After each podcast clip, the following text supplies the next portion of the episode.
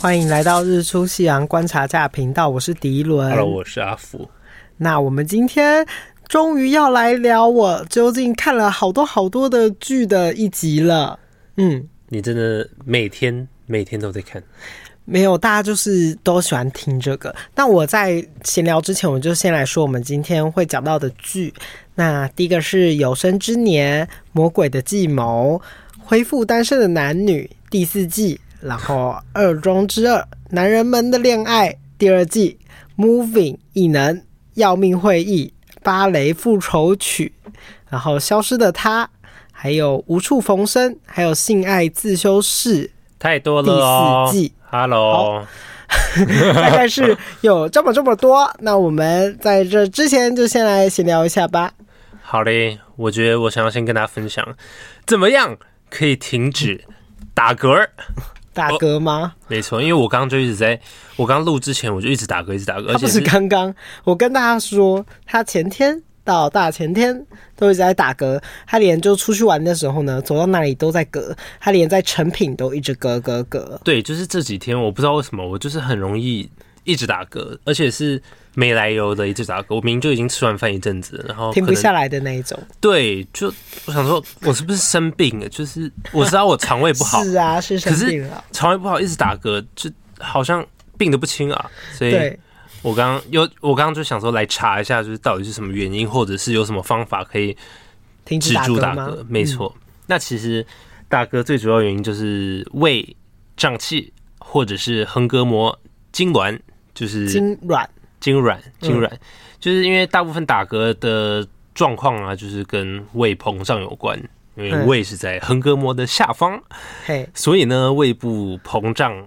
压迫到刺呃刺激到横膈膜的话，比如说吃太多，或者是吃太快，嗯，或者是喝碳酸饮料，或者是吃饭的时候边吃边讲话，吞进太多气体，都有可能导致打嗝。可是有些嗝是你的嗝是会就每十秒就会嗝出一次那一种，这个就叫做横膈膜痉挛哦。对，它是它是我看一下这是怎样，由胸腔和腹腔中间的横膈膜就是像抽筋一样一直。不自主的收缩，那边怎么这么容易抽筋啊？就我的横膈膜可能比较害羞一点啊，它可能就是容易受到惊吓，所以就是开始抽筋。那我这边就教大家七个方法，怎么样可以就是停止打嗝。好，第一种方法就是重复的憋气，其实跟你教我的有点像。嗯。我是我那时候是直接憋气憋到我不能我我快死掉为止啊，结果就真的好了啊。他这边教的方法是吸气后憋气十秒，然后再慢慢吐气，重复三到四次，可能就可以停止打嗝了。对，可是我以前有用过这个方法，但他就是会一直会突然你在呼气的时候就，对，你知道我那 又来了，然后就会内心觉得很像一直失败。然后我那时候在憋气的时候就憋着，然后就憋在憋气的时候就一直打嗝，就嗯嗯，对，但是一出来。因为我我的想法其实是很简单，我那个时候很多人说这个方法有用，就是让你的身体觉得你死了，就让你整个器官都停止运作，你知道吗？然后他就是所有器官停止运作的时候，就是就继续没哦，他死了。好，黑头在跟我们说死了。请问还有别的方法可以停止打嗝吗？再来就是双膝弯曲，就是你蹲着，然后手抱住膝盖。就是像那个水母漂一样，好，就我也不知道为什么、欸，他说就是环抱他。我觉得我听三个就够了，我不想听了。好，接下来最后一个其实就是吃一点醋，或者是吃一口砂糖，或者是喝一口哦，不是含一口那个柠檬片。哦，有有，我妈以前有给我含过柠檬、哦，真的有用吗？有一点用，反正就刺激一下你的神经，让你的就是肚子恢复原状。大概就是这样。OK，这就是所谓解决打嗝的方法。但我觉得最有用的方法就是假装自己死了。嗯。而且你那个意志要很坚定，就是他那个嗝要跑出来的时候，你都还是要死憋着气，就是 哦死掉这样。其实我还有一个方法，我以前是用这个方法，以前有用，就是喝水喝一口，然后你就弯下腰，跟那个地板呈九十度，然后慢慢的吞下水，嗯，然后就没了。但是我现在这个方法已经不适用，就我我的身体知道。我在骗他。嗯，其实还有一招哎、欸，可是就是以前国小的时候就会看到身边的朋友在用，然后可是听起来也是很死亡的一个揍他一拳吗？方式没有，就是大家会拿着塑胶袋，然后你就在对，你只能对着那个塑胶袋，然后吹气吐气吹，然后你最后就会没有任何的氧气，然后呢就会整个人就 吸不到空气，太可怕吧？对，然后就好了。好吧，这这可是听起来就是这可能有用，这可能是最有效的方式。对，可是先跟大家说的全部都是偏方，大家给我好好的养胃，就不会一直打嗝。其实养胃方式有很多，就是少少油、少糖，不要吃太那个多不好的东西，但油炸物也不要太逼人了，毕竟这也不是大家愿意的，就是不小心的，不小心的，这是没办法控制的事情啊。好，那我们就直接进入今天的主题。好嘞，我我自己自身目前还没有事情要分享，就留到下一集吧。好嘞，好，那我第一个要聊的是有生之年，大家讨论的非常热烈，连你下去的时候都大家都在讨论，然后我们去到朋友家的时候也大家都还在讨论。那这个题外话呢，就是上礼拜我刚好他们在上最后两集的时候。我朋友刚好生日，所以呢，最后两集我还没有看。然后呢，一上楼我们就去到他家，然后呢，他女友看起来就挺闷闷不乐的。嗯，我想说是吵架了嘛。原来看了一下荧幕，在播《永生之年》，原来他刚哭过。然后我就想说，哦，原来是这样。然后就说你闭嘴哦，不要告诉我哦，这样不要告诉我到底发生什么事。所以好看吗？嗯，好，那我就在这边来。给大家，嗯，我觉得呢，这部非常的好看。不过，But 郑元畅，郑元畅这位先生，他又怎么了？你也看过《华灯初上》吧？是，对，他在里面的演技就是稍微有一点点的原唱一点不好，对，太原唱了。然后我觉得他这，我觉得他这部有进步，但我觉得郑元畅最大的问题就是他每一个字都很想要咬得很用力，他想要跟大家很认真的告诉大家，我正在演戏，这样。他每一个台词都说的很深刻，反而会让我很出戏，都要讲得清清楚楚，对。而且就会让人家有一种很明显我在念台词，但他的感觉其实有点出戏。对对对，所以我觉得郑元畅呢，稍微就是让这部戏我只能给到 A，他就是没有办法到 S 的原因。Oh my god！因为那他就是他只要一出现，他会让我的眼泪收回去，因为因为我他其实在这部戏里面的后半段是非常重要的角色，然后结果因为他的关系。导致让我有很多想哭的地方，嗯，反而是让别的演员去衬托他的美好，因为吴康仁实在是太会演了。然后呢，还有其他更厉害的角色，像他妈妈，还有他小孩，然后还有林哲熙，我觉得其他演员都很厉害，尤其像孙可芳啊，里面演个萧萧伯也是演得非常的好。好的。但我最后还是很不争气的哭了，而且是 那种很不争气，对，有一点没有办法收回去的那个状态。原因是因为那个，我觉得这部剧好看的地方是他演的非常非常的真实，非常贴近每一个台湾人的家庭。如果你的家庭是比较就是乡下的淳朴的，那你就会看得更感同身受。这样，因为像或者是家里有比较多小孩。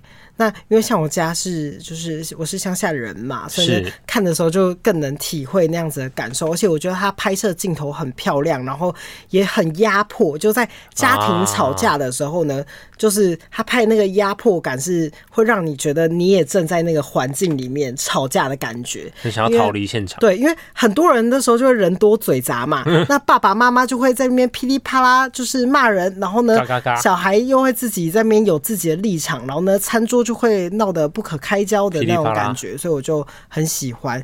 那有生之年就主要是聚焦在一家五口的高氏家庭，然后他们就讲述了那个男主角高家月。吴康仁演的，他就是衰衰衰衰衰。你看第一、二节的时候会觉得，天哪，这个人简直是衰到谷底。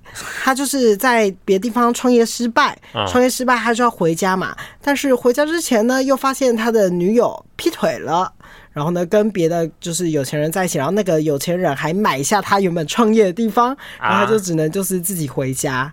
他就是整个人很惨，等于说他一事无成，然后呢，就他这些钱呢，也是跟妈妈借的，就是他创业的基金，所以就是跟初恋女主角一样惨。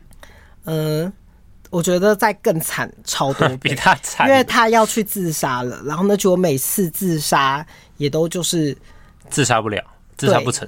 对，有点类似那样的状况。嗯，可是这部我觉得他讲的漂亮的地方，就是他就是透过吴康仁的视角，他是一个想求死的人。他这一次回家呢，只是想要跟爸爸妈妈好好道别。嗯，那他就会选择去做自我了结的事情。自我了结。对，所以他在这个过程中呢，结果就发现了家人其实也没有过得像他想象中的那么好。然后呢，反而是他必须投身进去去处理他们家里的所有人的人际关系，变成他爸爸妈妈的问题。然后呢，还有他的呃二哥、三哥，然后呢还有呃大哥的小孩等等的什么的，反正就是有很多诸多的问题。然后呢，就发现了他们家里的一些秘密。那他算是很有良心的人呢？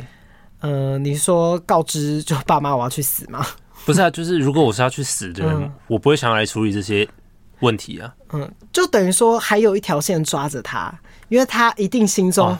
他要解开一些线索，对对对对，解开一些他心中放不下的事情。哦、OK，对，合理。然后呢，在这个过程中就引出了非常多很感人、很感人的故事。就是其实中间的话，就有好几度都就是我眼眶就是在打转，就是想说也太感人了吧？怎么会这样？你哭点那么高，你眼眶在打转，我应该会哭哦。因为原因是因为他真的太贴近就是家庭关系了，嗯、然后。包括我看的时候会有特别强烈的投射感，嗯，因为像他妈妈、爸爸演的很好，就是他爸妈最后啊，我这样会爆雷，反正他爸妈就是一直吵架、一直吵架的一一对就是怨偶啦，嗯，那最后这个怨偶是怎么样子的处理的方式，大家可以去看，还蛮特别的，对，好，然后里面就是有很棒的一句话是，呃，他在最后呢。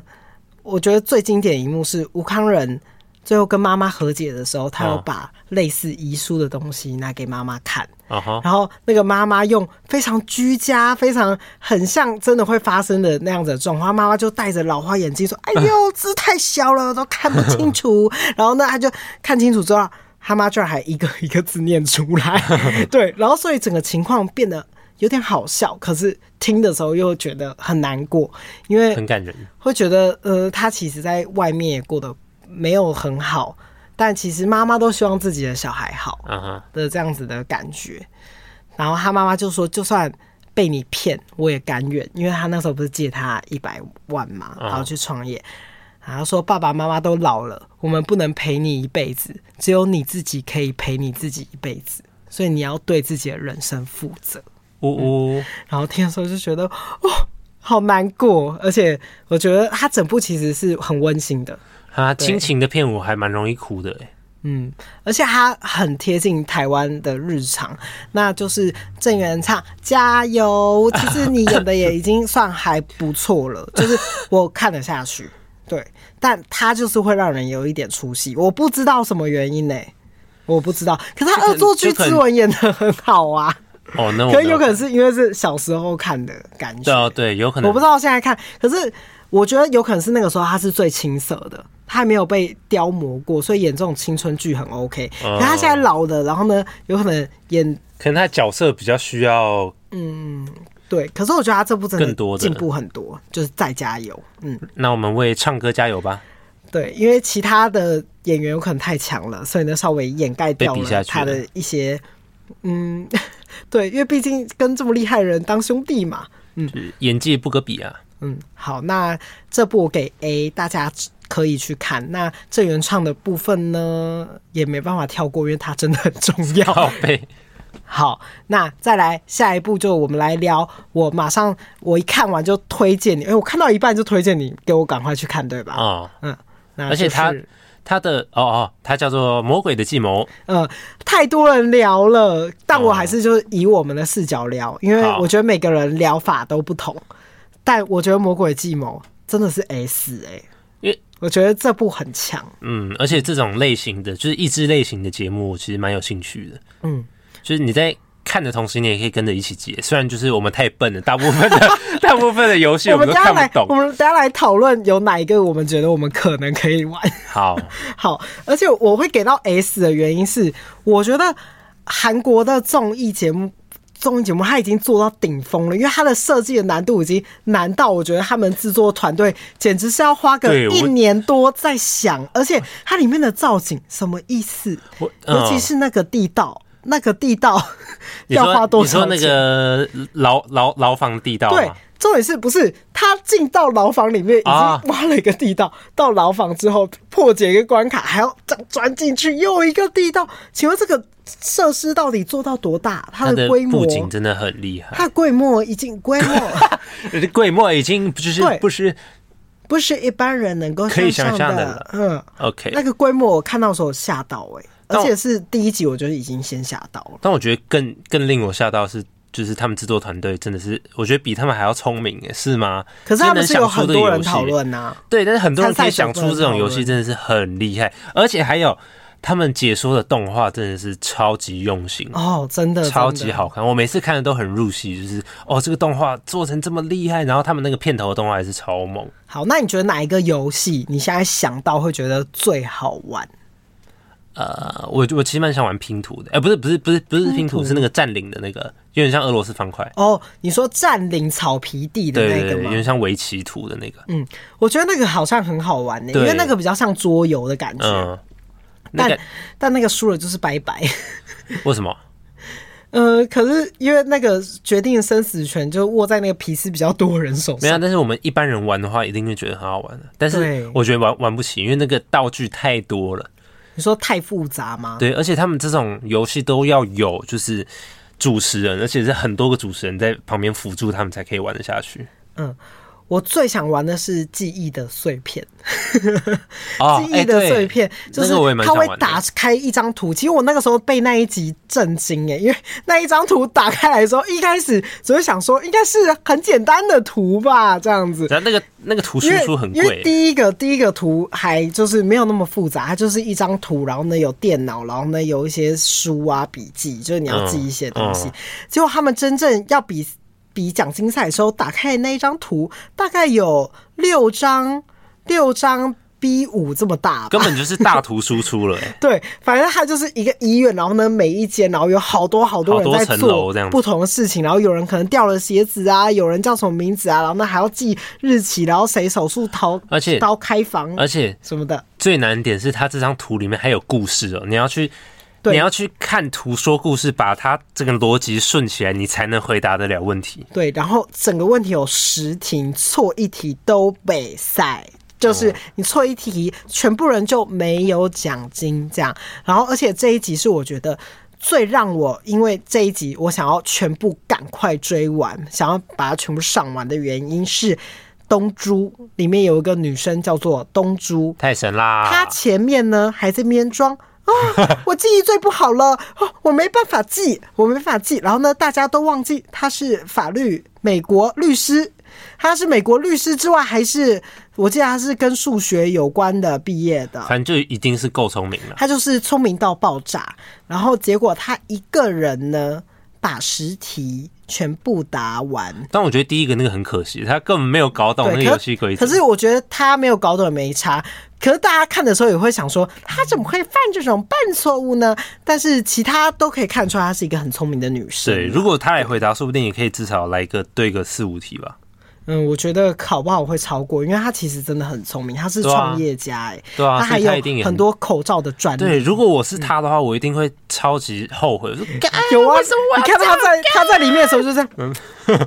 他 他那个 okay, 这题我也会那个拍 OK 拍手的那个感觉，就是，这题我会，对，有点这样子的感觉。我也会啊啊！可是他哭的时候真的好美哦，他每一幕拍他的时候，他哭的时候都好漂亮。里面的人的颜值其实哎、欸、没有哦，对，哎、欸，这怎么可以这样子？大部分都还蛮帅的啊。我觉得他们都是聪明到你会觉得又帅又美，因为他们是靠脑袋让你知道那个他们有多厉害，就是智商压制哎，这一群人。嗯好，反正东珠就是美爆，然后再来最厉害的，我第二喜欢的就是西城嘛。是叫西城、对吧？他就是一个又有外貌，然后脑子又超聪明。对，你看的时候会觉得世界很不公平为什么会这样呢？怎么会有人又帅又聪明，而且他已经聪明到一个顶顶峰了？好歹也要像轨道哥一样。哎、欸，可是轨道哥，我轨道哥我也不讨厌，但是前面的人看前面会讨厌他，对，因为他前面他一直就是信奉着一种共产主义嘛，我觉得这就算是一种共产主义吧，就是每个人都有理想，只要有人能够不被淘汰就不被淘汰。其实我觉得轨道哥算是那个制作组都没有想到的人，因为制作组。他就是这这部叫做魔鬼的计谋，他要让大家因为激发出心中的魔鬼，心中的魔鬼，然后让大家就是打打斗，然后呢批判你，然后呢有复仇，然后背叛你这样。结果他直接给我当起天使、对他当天使，帮助每一个人，所以才会害他们那个扑克牌打七个小时，就是他害的。哎、欸，对，绝对，因为原本制作组没有说要那么多人，对不对？对，就是他。预设可能是三四个人，可是只能说。又是轨道哥让这个扑克牌变得好好看，对，因为他其实那个有时候前面的时候有点复杂到会看不懂。啊，可是后面看久了就会懂的一个游戏。啊，原来他们打了七个小时啊，我就想说，干那个是精神耗碌哎，完全没有办法想象，你要一直在那边组那个算式，而且你想象一下那个后来在剪辑的人，七个小时的素材，他妈的他要剪成几分钟？哦。整个崩溃。反正他们就是一个比大小的游戏，但是这个比大小呢，里面你要组成一个数式，那数式有加减乘除，还有开根号。所以开根号到底要怎么算呢？开根号就是呃次呃二二次方，就是平跟平方方程式有关。就是二的开根号就是四，对之类的，类似十的开根号是多少？二十啊。现在不要问我，数学也很烂。好，好。反正就是都是很难的问题，我没有办法去参加这个节目啊！我看的时候就是我去死。如果我进去的时候就是这真人鱿鱼游戏，我看玩，哎、欸，我第一个游戏应该 OK，病毒游戏，病毒游戏，我我我 OK，对。但是第二个奖金赛，我应该在拼拼图的时候，我就会开始骂自己。拼拼图还好吧？可是那个拼拼图，因为那个时间的压迫下，你会很紧张。我觉得我没办法拼出对的。但是拼拼图是团体的任务啊，所以不是你一个人、啊。可是我就会觉得。大家都会浪费在我这边，因为我根本没有办法拼出一个对的状态。但倒是，如果是真的是有数学题目的话，我觉得我直接枪毙。可是他们后来第二天开始都全部都难到爆啊！对啊，尤其是那个狮子什么那个，我到至今都看不懂哎、欸。哈，不会，我那个我看得懂哎、欸。哦，真的、哦，大大概有八十趴懂了，八十趴懂。因为就是我，我也是把，可是就是没有办法全懂，这是我唯一没有办法全部很理解的一个游戏。我觉得那个天平那个才是最复杂的。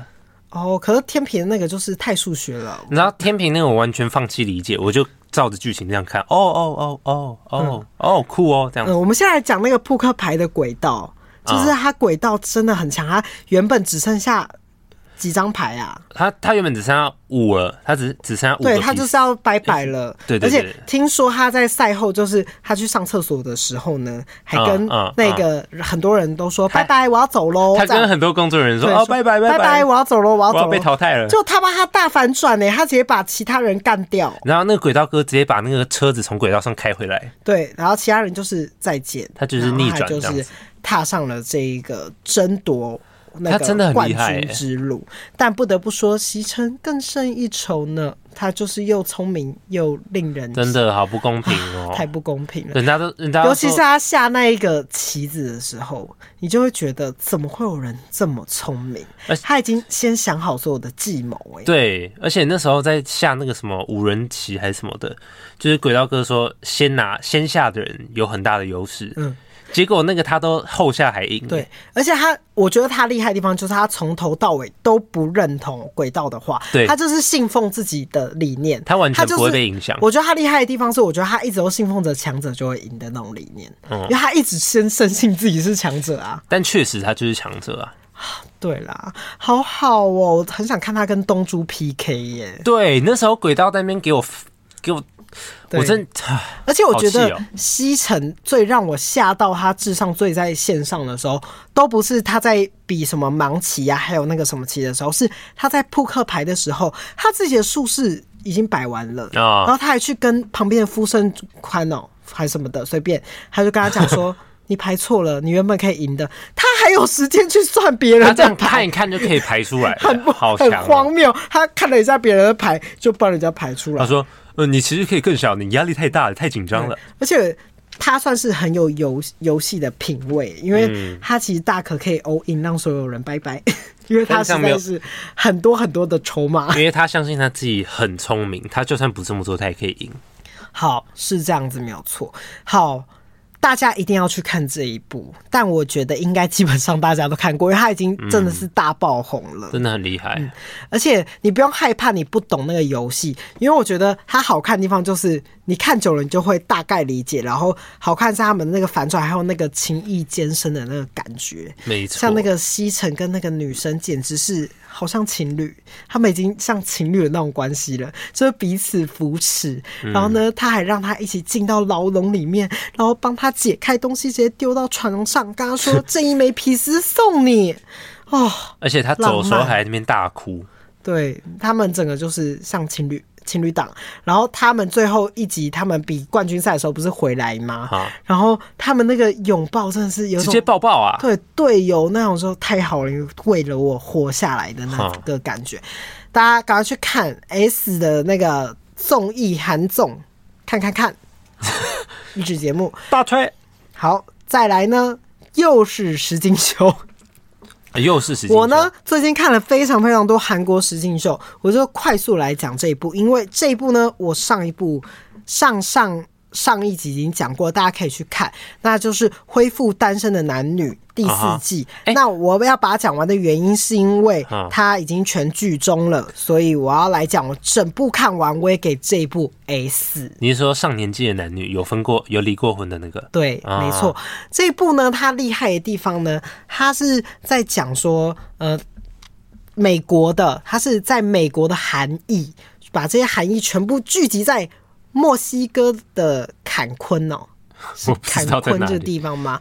对，反正就是一个度假胜地。他把他们丢在那边，然后呢，看他们能够激发出什么样子的火花。那因为他们所有人都是在感情上受过伤的人，所以他们每个人都自知道自己不要什么，要什么，或者是呃，有什么东西会让他感到很受伤、很难过的地方。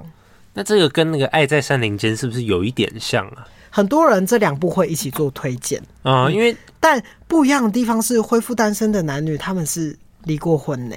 你知道离过婚会有更多更多的问题。哎在餐饮界也有离过婚的，但不是全部啦。呃，恢复单身男女厉害的地方是，他们配对完成之后呢，嗯，还要回去同居，然后他们会跟拍到你家，跟你家人相处的情况，所以呢，他会碰到。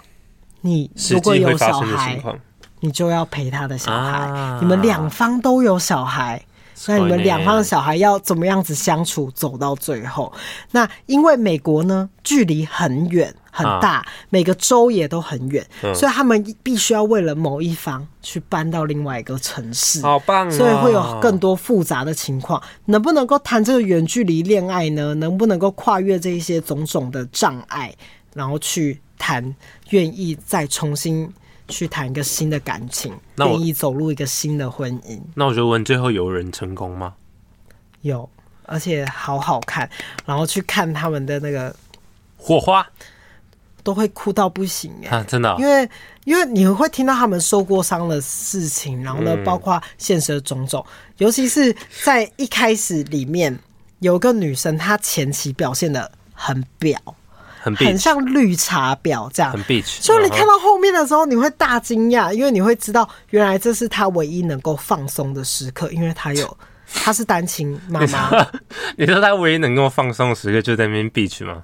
不是，他因为他唯一放松下来，所以他会尽可能的散发他的魅力，给其他的男生看到他的好。原因是因为他是三个孩子的妈妈，他单亲，好辛苦哦。他他所有的生活都被三个小孩子。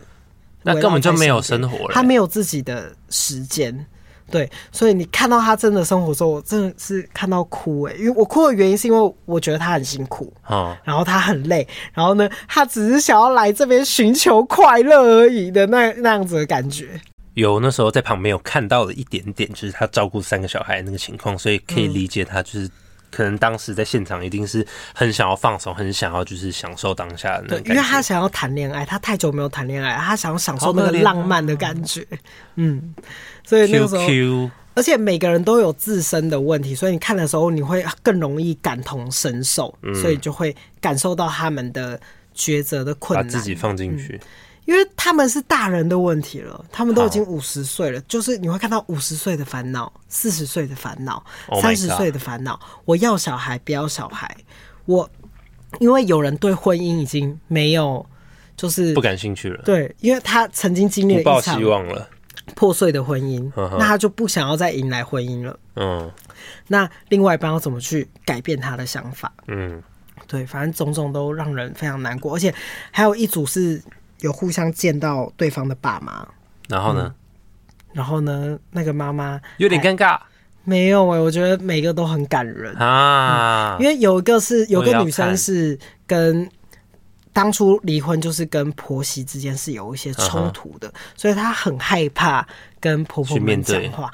结果她居然只是在跟她的现在当时在交往那一半视讯，就哭了，对不对？他就自己躲在旁边哭，他就说他这个时候终于感受得到有有别人愿意爱他啊，好感人哦！对，反正就是整个有每个人自己心里的想法，非常推荐大家去看。我要看，我，我要看，我也不能讲太多，因为里面我觉得最屌的是它里面有一个段落，我笑到。我笑到哭，我真的是笑到哭到不行，因为太好笑。我太久没有看到这么好笑的片段了。你知道，你讲这个，我想到那个《爱在山林间》那个敲钟那个画面，敲钟更好笑啊！确定哎，真的，那个很难超过哎。我觉得他超过那个敲钟，原因是因为敲钟是那一幕一直重播嘛，嗯、所以我们会觉得特别好笑。但那个恢复单身男女那一段的好笑呢，是。不断的堆叠、堆叠、堆叠上去，而且是如果你有另外一半或者是好朋友，你看的时候会更更好笑.因为这是实在是太幽默了，怎么会这么荒谬.我来跟大家讲有多好笑。哎、欸，你不要爆雷啊！我这样算爆雷吗？算我只是形容过程呐、啊。不，不要不要，你这样就爆雷了。好，反正大家一定要去看贝尼塔跟 Jeremy 的。同居之后的生活，他们在同同居的时候呢，这两个搞笑人就给我做了一堆搞笑事 啊！大家千万不要太相信自己的另外一半有什么拿手绝活，没有。他跟你说我有什么拿手绝活都是骗人的，因为他为了要帮你用，只好说我很会啊，我很会这样。我非常期待，对，大家一定要去看那一段，而且我觉得就单拿那一段出来看，都会笑到爆。他就这么厉害，完全不用任何的衔接。好嘞，OK，那下一步，下一步是《男人们的恋爱二》第二季。好，先跟大家说，第一季不用去看，刚刚那个恢复单身男女第四季前面你也可以不用去看，因为它是完全分开来的东西哦，所以人物都不会有任何连贯。所以你要看第四，我推荐第四季的时候，你就是去看第四季；我推荐第二季就是看第二季。所以就是两个分开的。嗯，那《男人们的恋爱》第二季。很好看的原因是因为又是韩综吗？呃，韩也是韩国恋爱综艺。对，那第一季大家可以不用看，我觉得第一季的颜值挺低的。这样讲会不会很坏？那男人们的恋爱第二季是所有人的颜值都是一个高标准，爆炸。对，他们呢是全部都是韩国的同性恋，嘿，他们就是一群男人要谈恋爱。听得出来，对，很好看。我好久没有看到这么好看的男童恋综了，因为很多男童恋综你看了都会小尴尬，不知道原因是什么。但韩国，我觉得这个第二季完全是呃韩国 BL 的恋综天花板。你是不是？呃，你是不是在看的时候在那边一直傻笑啊？我不止傻笑啊。我现在完全是他们的铁粉，我两个，我每天早上起床，我第一件事就是划他们两个人动态，而且除了他们动态，我还有追踪他们的粉丝的动态，就是他们粉丝还帮他们创营营业了一个小号，这样，那我就可以看到他们每天在生活在做什么。OK 哦，好，原因是因为我会有一些投射。那我先来解释一下《男人们的恋爱》里面的配对规则。那它跟第一季是没有什么不同的，一样找我来了八位帅帅的男成员，他们就会一起住在一个屋檐下。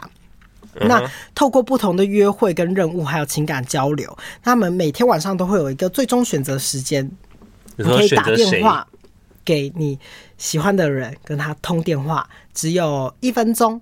对，很快就会结束，然后在这秘密电话亭就可以把心意传达给对方。Uh -huh. 那这次还有一些匿名聊天的桥段啊，等等的。那我觉得在这一步呢，我在在第二季我看到了更多不同的面向，是他们在一起坐下来之后，有聊到他们出柜的经历啊什么的，uh -huh. 我听到哭哎、欸，因为。这个蛮能感同身受的，对，因为会会有感同身受感觉，包括他们面对到困境，因为韩国又更封闭，韩国韩国又。不是开放的，可是他们可以感受得到他们的纠结跟挣扎。Oh. 那特别的事情是，男人男人们恋爱第二季所有的团员在这档节目结束之后，全部人也都非常要好，都常常还会一起出去玩，所以就可以看出他们培养了一个很深厚的感情。所以你在这部里面，你会看到更多的情感上的交流，所以会很深很深很深入。他们谈论的话题都会深到一度。呃，你在看一般男女的恋综看不到的，嗯，话题这么深啊？对，因为我觉得他们男生跟男生已经算是一个比较知道彼此喜欢的东西和兴趣，因为男生本来就是视觉动物嘛，或者是也会直接讲说我的需求，嗯，我喜欢的形象是怎怎么样的。嗯，那他们有可能很快就会进入到下一阶段，都会直接问说啊，你喜欢什么类型啊？你喜欢吃什么啊？然后，直接丢直球，对不对？几乎都是非常直球的一个桥段。那原因为什么会特别爱这一季呢？这一季呢，是的，有两个人叫做申成浩。跟李俊成是的，这两位他们的恋爱真的是会吓到的，很感动。那我 就是整个很感动，完全是因为实境秀很难给你有一种呃很很像那种梦幻的感觉啊。可是他们两个人把梦幻变成真实了哦。对，这他们是一个很梦幻的，而且我自己会有一个投射，因为本人呢很矮，我很矮，那里面的申成浩也很矮，多矮？就是看起来是真的很矮，就是全部里面就跟我一样，我跟其他男生站在一起，我就是一个大下坡，对，大概是这个概念，他就是一个大下坡，那他另外一个就是很高。对，所以呢，我就会有个投射，因为我本来就是很喜欢这样子的感觉，我本来就是喜欢谈恋爱的对象，就是，有一个最萌身高差。对对对，所以看的时候就会有投射之外，然后申成浩他就是又长得很漂亮，他就是 眼妆画的真美。怎么了？你说我怎么了？我讲到一直笑吗？不是你，对你刚刚在讲的时候，你那个笑容真的是。满到溢出来，好像是 对，因为我最近真的是他们的大铁粉，我还是他们前三天去日本玩，然后还去哪里玩，我都存起来了，太夸张了哦。对，好，那我先跟大家解释，哎、欸，你看他们结束之后还真的在一起，哎，就是这种梦幻。那我先来跟大家说，他们，我一定要讲他们的爱情故事给你听。好，好，好，那他们在第一次抽签的时候呢，他们就抽到他们两个人是同室友。啊哈，对，所以同室友本来就会比较容易有那个感情上的发展。啊哈，可是那个时候申成浩就说：“嗯，欧巴，你绝对不是我喜欢的那个类型。”啊啊，就一开始就是很很直球，算是有点偏打枪，因为也可以感受得到，就是申成浩他本来就是对某一个另外一个成员是有兴趣的，嗯，所以呢，对李俊成完全没有兴趣。嗯，对。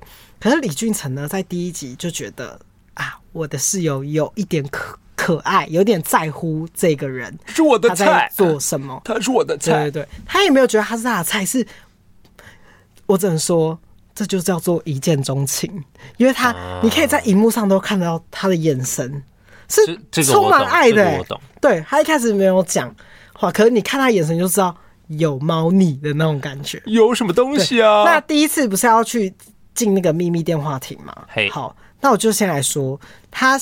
李俊成喜欢这个男生之后呢，但申成浩从来都没有打电话给过李俊成，一眼都不屑看你。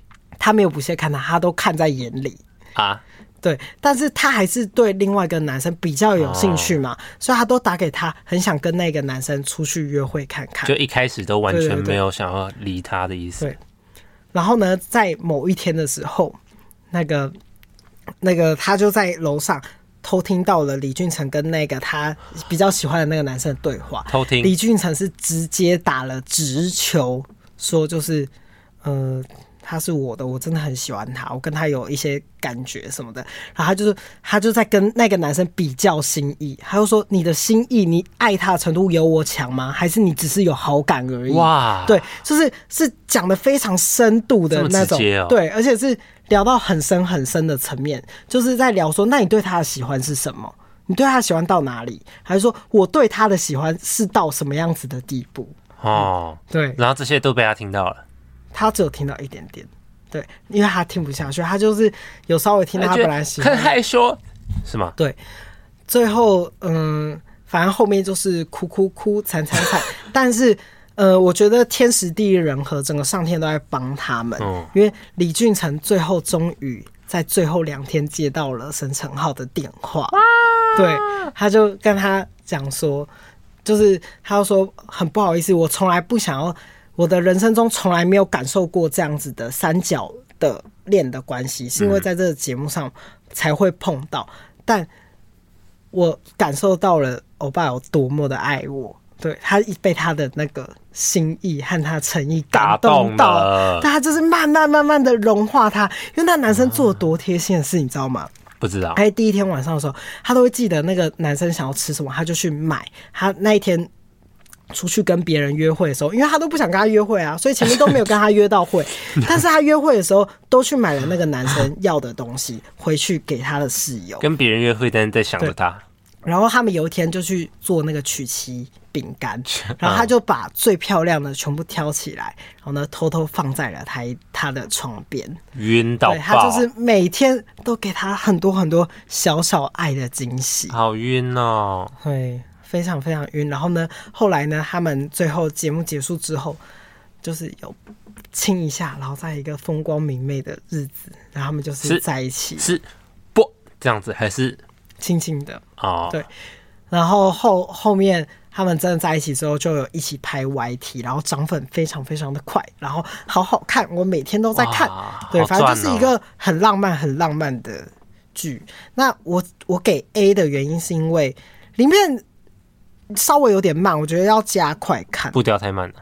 对，因为或或者是说，因为八个人有点太多了，哦，然后会变成说我太想看这一对了，所以会变成我对其他队有一点兴趣开始失去了兴趣，因为因为八个人不可能每个人都互相配对到嘛，所以呢，有些人就会陷入一个很纠结的情况。可是有一对非常好看，那一对的问题点是会让人家去审视很多人的感情观的状态，哦，因为他们怎么了？呃，那一那一对的问题是，有个男生他就一直表现的都是，因为他很热门嘛，很多男生就喜欢他。啊、那但他一直没有当那个主动付出的人，嗯、他当时都还没有意识到自己的问题。但在最后一集的时候，就是他最后就哭了，因为那个有个男生让他破防，他最后就 就跟他说：“呃，我我一直其实都是感觉到是我在付出给你的，但你。”我就只有这么一次，我就这么一次想要你看看我为你付出的什么，或者是你帮我一次，但从来都没有看过。然后他那个时候才意识到他在爱情里面是很不积极的。因为其实，在爱情里面，你必须要去积极的争取，就是你想要的，他才会来到你的面前。嗯。而不是说一味的就是对等着别人，反正不管怎么样都会有人来爱我啊！世界上没有这么好的事，再爱你的人付出再多，你从来没有给过对方回馈，对方也会伤心。爱情是双向的。他们最后，他他看到他哭的时候，那男生走上来，想说原本该哭的时候是是我，但是我他忍住了，他最后自己在车上才哭，反正就是一个。还蛮好看的一个男生的恋综，因为你可以看得到男生跟男生恋爱的比较呃需要去跨过去的东西。因为我觉得男生跟男生更容易没有安全感嘛，你可以很明显的感受得到。因为男生跟男生感觉好像说要在一起很久很久的这样子的范本范例比较少，嗯所以会本来就会让男生跟男生恋爱比较没有安全感。因为要找到能够走在一起很久很久的另外一半是比较困难的一件事情。就是在在一起之前会想非常非常多的东西。对对对，要怎么样子我们才可以维持这个爱情的保鲜期？在此推荐给所有的好朋友、亲骨们。OK，亲骨亲啊，哎、欸，亲骨是朋友。对对对，对，那就是男人们恋爱。二，我给 A。哇，你在韩文也是挺不错的嘛，是不是看了挺多韩剧的呢？不是，我跟你说，我在那个菲律宾交了一些韩国人的朋友，然后他我们对话的时候，有时候就会教他们教我韩文。像刚刚那个那个小黄，他不是有说走吧？啊，卡甲。对啊，卡甲，他有说 他有教我们就是去饭店要怎么讲，去饭店 什么什么去饭店卡甲要放在后面，但我忘记饭店要怎么讲。他也教我脏话，就是 Jonah Jonah 的我就是今天操他妈热这样子。哦，我没听过这个、欸嗯，这个好像这个更脏哦、嗯。不知道什么西这个比西霸还更脏，但是大家可以学一下。Jonah 的我今天超热。哎、欸，你讲到脏话，我跟他讲、哦，我最近在看《恶中之二》这一部的话，我大概看到第九集了，我大概已经可以给出评价。嗯。这部我给 B，因为他现在讨论度也很高，他在那个维基百科大概第七、第八名。我那个时候吓到啊！这部为什么可以这么多讨论？但他的确就是很多八加九男生会好爱好爱的。你说里面很多脏话？我觉得里面实在是，我我我看到一半还笑出来耶，因为有些。剧太中二了。你等等，这是什么剧？它是一部黑道黑吃黑，然后呢，也有就是警察混入黑帮，不是也是韩国的？韩国，反正就是韩国的，就是黑道片，然后也有跟日本合作，反正就是一个很强大的一个黑道片，很厉害这样。所以呢，他我觉得他这个观众取向就是所有各个世界的八加九。就是台湾的八加九，香港的八加九，然后呢，还有日本、韩国八加九，看的时候就会觉得，干，这是这今年最好看的一部影集，真的，真的，我真的是这样子想。当然，我看的时候也觉得，嗯，这真的如果是以这个黑道还有这个世界的文化的话，我觉得这部蛮厉害的。哦看的时候也很爽，因为很暴力，它暴力到一个揍人这样子，打打打斗。就是内脏都掉出来，黑到那种把你手棒，然后整个断掉，就他拍的很血腥，什么割脸呐，什么很夸张这样。可是它里面呢，有些台词真的太中二，他们也会用那种眼神，就这样这样瞪你，然后呢就说什么 我们想办法也要挤进去，挤不进去的话。就挤走一个人，这样什么啦？对，就是一些很中二的话，然后他有些讲出来，我就不是不然笑出来，我跟小花还笑出来，因为是连你看字幕都觉得很好笑，因为其实韩文，但真的很好笑。哦，因为他就一度会一直讲出很屁的话，哦，就是屁孩语录的那种感觉。就是如果换成中文的话，我们一定就是会笑到爆的那种。对，就是他说，如果有人背叛你，我就会杀回去，类似这样子的概念。对，好没有力道，很多这样子。对，就是你看，我说我都会这样，嗯，这样，对，差不多这样子的感觉。但我不是耻笑，我完全懂这里面的规则，但。就很好玩，嗯，好好玩。嗯，对，而且这部我给 B，B 其实是不错了。哦。对对对，原因是我没有给他 A，是有可能不是我特别喜欢取向，而且我觉得有点太暴力了。哦，因为他已经暴力到一个有一度会想说干干，然后就把眼睛遮一下，就想说为什么要搞成这样，啊？有点血腥啊。对，因为他的那个血腥有点比较真实，嗯，就是不像是等一下聊的异能，因为异能他也是血腥暴力嘛，但是他的那个暴力的那个程度呢，差很多，有一点距离，因为感觉那个。恶中之二的暴力是感觉现实社会会发生的那一种暴力，哦、对，这样比较真实，比较好看，就有点小怕怕的，就会觉得看到那个手被折断的时候，就觉得自己的手也很痛的那样子的感觉，那还吓到了。嗯，好，好，那想要学脏话的人可以去看这部戏。没有啊，我看这部的时候只觉得，哎呀，台湾的那个国粹真的是精深呐、啊，我们台湾的脏话无可限量，真的。我们有很多可以造句，对。可是韩国就那几句，你一直就一直听到，一直听到。哎、欸，那那你仔细听，应该会有什么 Jonah 什么什么什么，他放在。可是我跟你讲，他他那整部就几乎都是西吧皮卡丘嘎，然后就一直一样重复，然后就想说有完没完呐、啊？你知道为什么我会非常记得你刚刚讲那个亲骨吗？嗯，是因为它跟日文的庆狗很像。靠北哦。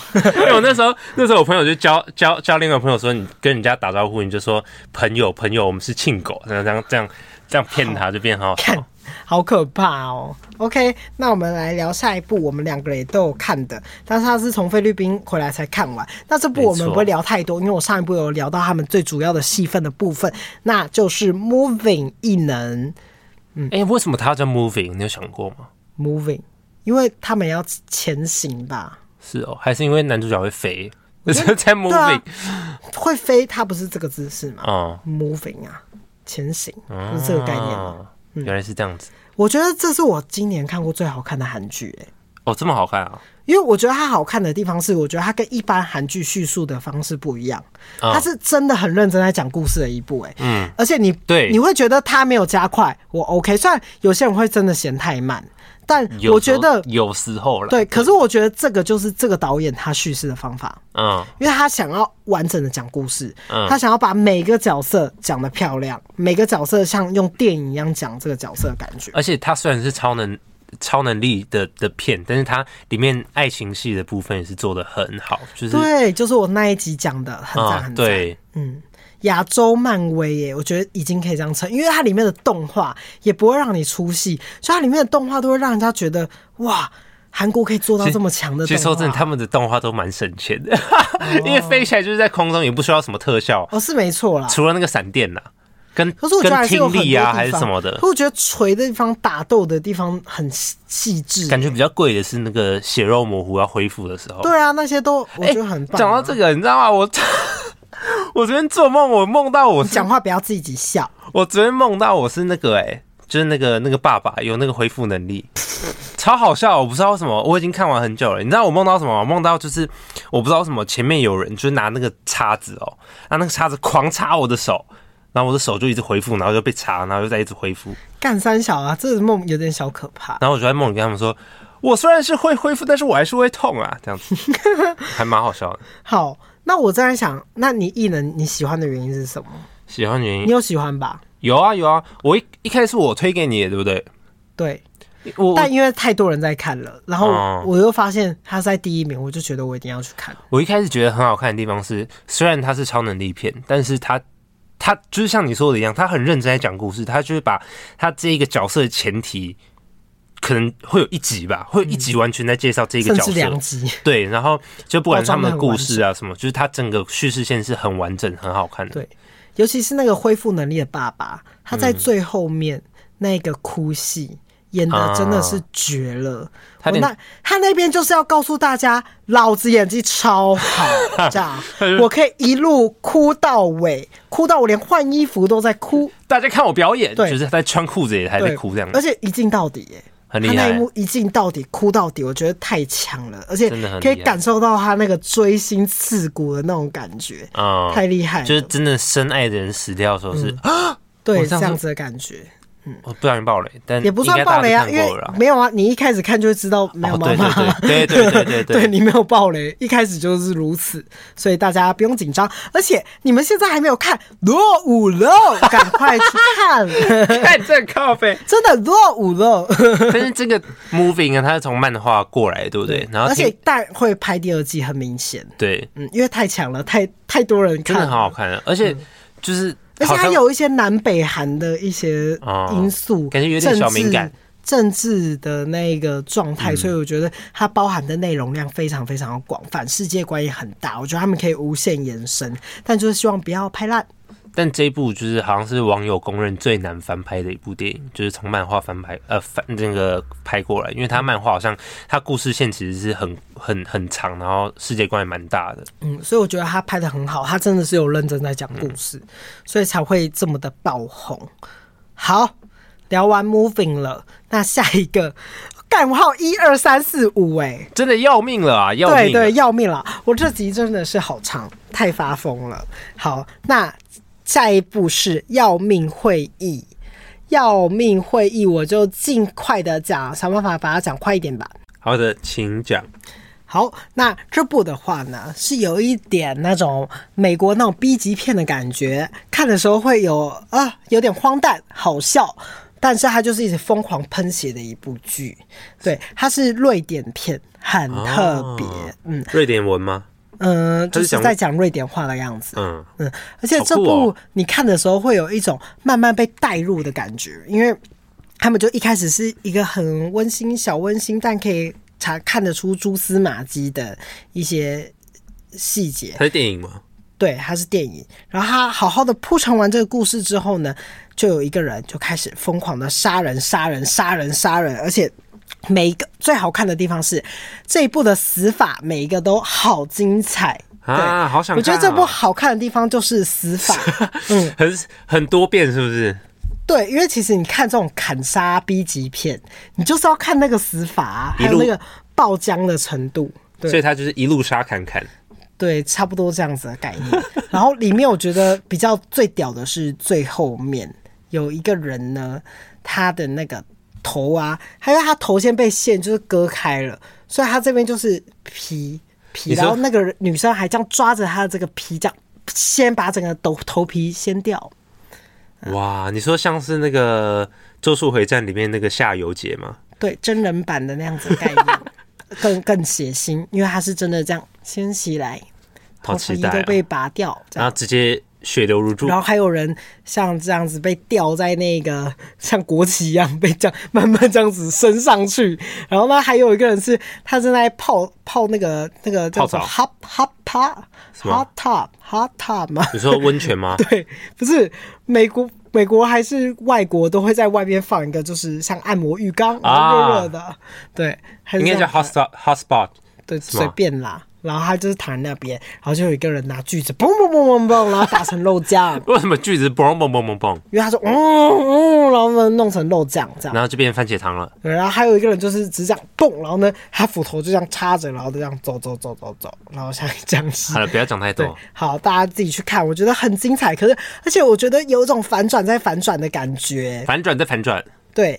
反转再反转的感觉是，就是你以为凶手是谁，到底是谁，然后到底谁会赢呢？然后你要站在哪一边呢？我不太确定，但是就是看得很爽，然后很血腥。那这种沙侃侃的故事还可以反转，那还蛮推的。对，而且在我聊到这边的时候，我就先来跟大家说，我觉得最近 Netflix 有一点有一点过于暴力哎、欸。其实我真的认真想，你看《要命会议》，再来是我等下要介绍的《芭蕾复仇曲》。然后呢，还有无处逢生啊，还有反正他很多部上的都很暴力耶，都是，暴力才好看啊，很血腥耶，就是要这样子，吓到人了，就就是要这样才有人。但要命会议，我觉得可以推荐给那种就是喜欢看那种爽片的人，爽，可是它的爽度又有点不一样，因为它是有点文艺片的感觉哦，嗯，它是文艺爆浆片。对，我觉得形容的非常确切。好，大家就去看吧。那而且它很快，因为它是电影，一下子就看完了。好的，那这部我就给 B，没有到 A 的原因是，我觉得稍微简单，很容易猜得到的，就是。那你刚不是说猜不到？我说，我说猜猜得到，我要讲说什么呢？你是要说？容易猜得到他的剧情，但是凶手就猜不到了。就是那个剧情是这个推进是完全等于剧情的走向可以预测得到。对对对，对，差不多这样。但是死法很新颖，好，没有看过，有些是我没有看过死法。好，不要挺特别的。好，大家自己看，我也要去看。再来是芭蕾复仇曲，芭蕾复仇曲我也给 B。它的剧情概要呢，就是超级的简单。它就是在讲述一个出生员那个警卫员的，就是一个很强悍的玉珠，然后他是第一名毕业，他很强，他很强。结果他最珍贵的一个好朋友，她的闺蜜。可是我在看这部的时候，我觉得她根本就喜欢上她了，就 有点拉拉片的感觉。要不然，我觉得一般的闺蜜呢，才不会帮她复仇。反正就是她这个闺蜜呢，就死掉了，然后她就是这个女的呢，就要想办法帮她复仇。然后呢，他就展开了一个无情的复仇，一路杀到底，这样。然后就是走走走走走。但我觉得这部片好看的地方是，因为主演的是金钟瑞，他后，嗯，金钟瑞呢演过非常多都是萧伯的片，因为他本身就是一个萧伯，他超适合演萧伯，因为他演萧伯就是美到爆，他就是很会打斗。所以他杀人的时候会跳芭蕾吗？呃，不会，请大家自己去看。那 啊，我以为芭蕾复仇曲一定会就是边杀的时候边在那边跳舞，然后因为他的好朋友是跳芭蕾的，他在问、哦、他自己不会跳是不是？他不会跳芭蕾，他会跳武术。好吧，他很厉害，他会翻翻翻。可是我觉得这部的血腥程度也是会让人家看的时候觉得挺爽的，因为我觉得里面我最喜欢的一幕是那个金钟瑞这个萧伯女啊，她就是在揍一个人的时候。那个人就一直死不讲话嘛，他就生气了，他就说：“好啊，那你都卖供，喊你都卖供。”然后他就 把旁边的那个玻璃呢砸碎之后，把把玻璃一直一直往他嘴巴里面塞，塞完之后呢，他还揍他，让那个玻璃是刺他碎在他嘴里，对对对，哇，他就这么疯，而且他演过很多啊，像什么《生命线索》也很好看，还有那个《纸房子》的韩国版也是他演那个 Tokyo。他就是干、哦、那个疯女人了，对，他就是超适合演小宝，所以呢，我觉得他这部很吃他的个人魅力，哦、他这部就是拍他的个人魅力，他个人魅力实在太强了，所以呢，看他发疯就是很爽，大家就是爽剧，吃饭的时候可以看，因为你看的时候就会想吐。啊、好，我绝对追追求这样子的感觉。好，大家推荐给大家喜欢看这种暴力的片。好嘞，那再一部。我觉得也是血腥到不行。我觉得这部是吃饭的时候真的不能看，它不是血腥，是哪一部啊？恶心哪一部？呃，这部叫做《无处逢生》。嗯、那《无处逢生》我给 B，但其实我觉得它可以到 A 啦，就是我自己会给到 A，哈但后来想一想又给他 B。你到底要给 B 还是 A？我还是给他逼原因是因为他没有很有新意，因为他就是一个求生片。就是所有的求生片，你应该会看过很多各种的求生片，像什么圣母峰啊，或者什么高塔啊，什么一百二十七小时什么什么等等的，所以就会可以大概知道他要拍什么。可是呢，我觉得无处逢生，他真的是很惊人呢、欸，因为他有一度。恶心到就是那一天晚上都有一种想吐想吐的感觉。真假的？你说非常真实到不行的那种。反正他呢，就是在这个剧情底下，就是这个女生有可能要逃亡，结果她就被困在一个海上了，一个人。然后呢，她还怀孕。她要自己生小孩啊？那个小孩也快出生了。那是不是把自己小孩煮来吃？嗯，我一开始也想说会不会这么疯癫，但就是里面的剧情又更非常非常惊人。好，反正它就是一个西班牙惊悚片，而且它成本不高哦。可是它大概占据了 Netflix 有大概两周的第一名的电影排行，所以它就是真的还蛮惊人的。但它就是有一些意外惊喜，但不是说。不是说真的很精彩，但是会让你吓到，会有一度会叫嗯奈安呢，这样 就是哇，怎么会发生这样子的事情？但它很厉害的地方就是，它里面在这个仓库类似货柜车，它被困在货货柜车里面，然后货柜车就会有水是淹进来，还要把办法把水舀出去，然后他又在里面生了小孩，对，妈妈，对。里面最恶心的片段我要讲喽，哈所以大家千万不要在吃饭的时候看，因为其实你只要打无处逢生，马上就会被爆雷，因为那一段实在太惊人了。啊，那你讲一点点就好了。好，这个妈妈因为太饿了，上面都没有别的东西吃，吃她的期可以吃什么？很接近了。好，大概知道了。胎盘。哦，哎、欸，感觉很补哎。但是你看的时候很血腥，然后它里面有很多很恐怖的片段，就是因为他就是在求生嘛，那就会不小心受伤，那就大家自己去看，因为那个受伤的那一个受伤的那个瞬间，你真的会吓到。这样，这感觉就像是之前有一部片是卡在哪某个地方，什么多少个小时，然后自己切手那一类的东西。可是这一部这部酷的地方是它在水，就是有点环境不同。哦对对对，所以好冷哦，特特别的地方不同，而且它是可以拍出那种母性的光辉，为母则强。对，为母则强，我就是要让这个小孩活下来，然后他就用了各种技能，想办法让他的孩子活下来，这样，哦、非常非常精彩。大家去看的话，就可以看到一个母亲是慢慢的如此变得坚强，因为这个妈妈本来是一个只依附着老公，最后老公就是拜拜，然后只剩她一个人，对，然后她如何让自己变成一个超强妈妈，请大家敬请期待，赶快给我去看。可其实如果你没有看，你也是落伍了，因为这部已经上蛮久了，而且他已经离开那个名次了，等于是说在很红的时候，你就是应该要点进去看，就是我落伍了，没有看的话，你就是大落伍。好，再来就是也是进入三周排行的《消失的她》，非常非常多的人搜寻，也非常非常多人观看，说它很好看，峰回路转。但我觉得。还好，但它有三十五亿票房，所以我要讲的稍微保守一点，因为很多人都说很好。好，我老实说，它真的还不错，因为我本来就很喜欢看这种嗯斗智片。哦，它是悬疑片哦，对，它是悬疑片，然后我也蛮推荐大家看的。可是它毕竟是中国的，中国的这部片看完的时候会有一点点。怎么讲啊？它不会有像那一部峰回路转给你的那一种惊喜感，嗯，它会给你一种很沉重的感觉，沉下去喽。但是又会觉得有点荒谬，就是有点错漏百出的感觉。它是那种会让你看完以后一直在想里面剧情的片吗？老实说，我没有。所以呢，我觉得它不算是我心中比较精彩的那一种峰回路转的悬疑片的反转片，但它还是有很多很精彩的地方可以看。那我可以稍微解释一下，因为它这部是改编真人真事哦，它是一个真人真事的杀妻未遂案。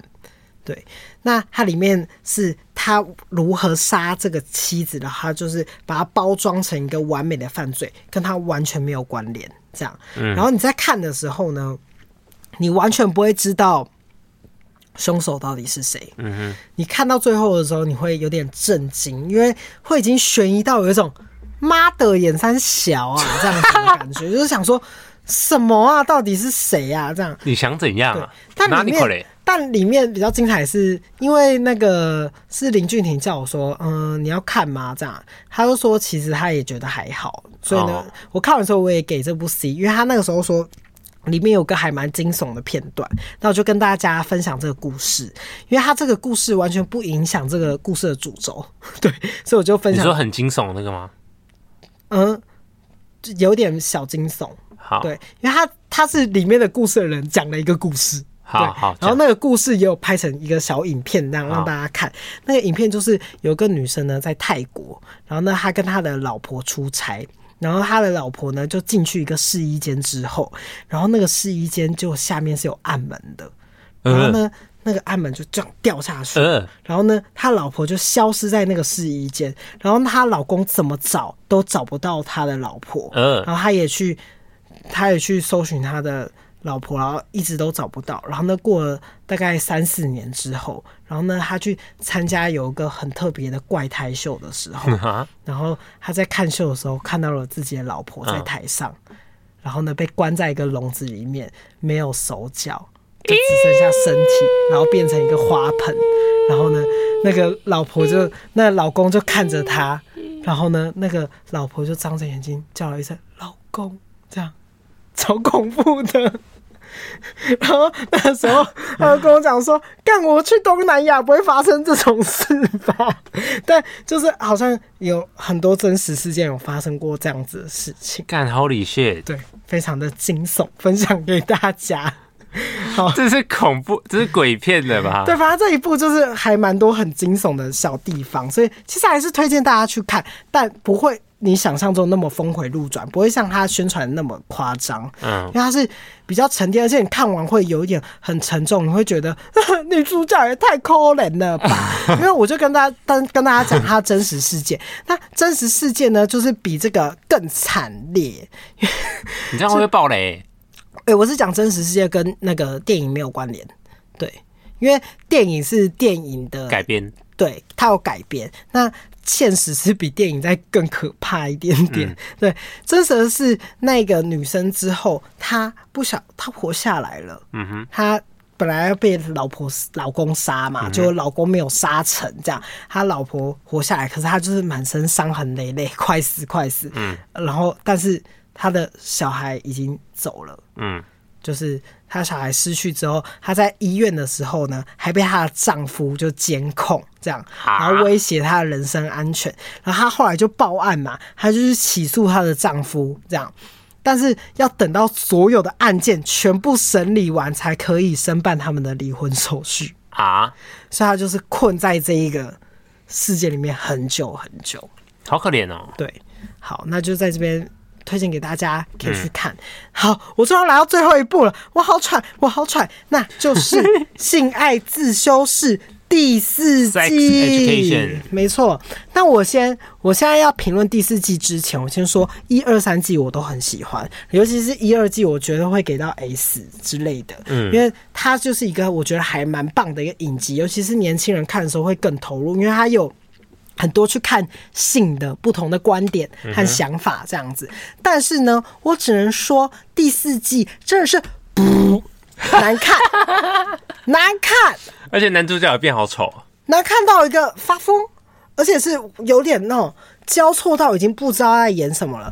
我先跟大家讲说，难看不是只有我在讲，是很多人都在说很难看，而且以前《性爱自修室》一上线，他都会在前三名很久，对吧？嗯然后这次《性爱之修室》第四季上线的时候只有两天，所以大家就是有可能看一看就直接看不下去了。嗯，原因是因为呢，里面很多粉丝喜欢的什么 Lily 啊、欧拉啊，反正就很多人就直接人蒸发哎、欸，他就是 蒸发，他连交代都不交代，你想象中的那种蒸发，他有交代给你吗？没有，他就是嘣就不见了，蒸发也没有聊到，就是按那个删除键 delete，对他们就消失了，他们到一个新的学校。OK，oh. 对，然后呢，最后一次大家最喜欢的 Maeve，他又去英国了，所以他的戏份也是前面很短，所以你出场看的时候就是啊啊，我又跳到这边又跳到这边，英国、美国、英国、美国，然后呢，结果他们两个那个 Aiden 跟那个男主角叫什么名字啊？忘记了，Otis，Otis，Otis 跟那个那个黑人男生，黑人男生是叫 Aiden 吗？我记得叫 Aiden。嗯，怎么了？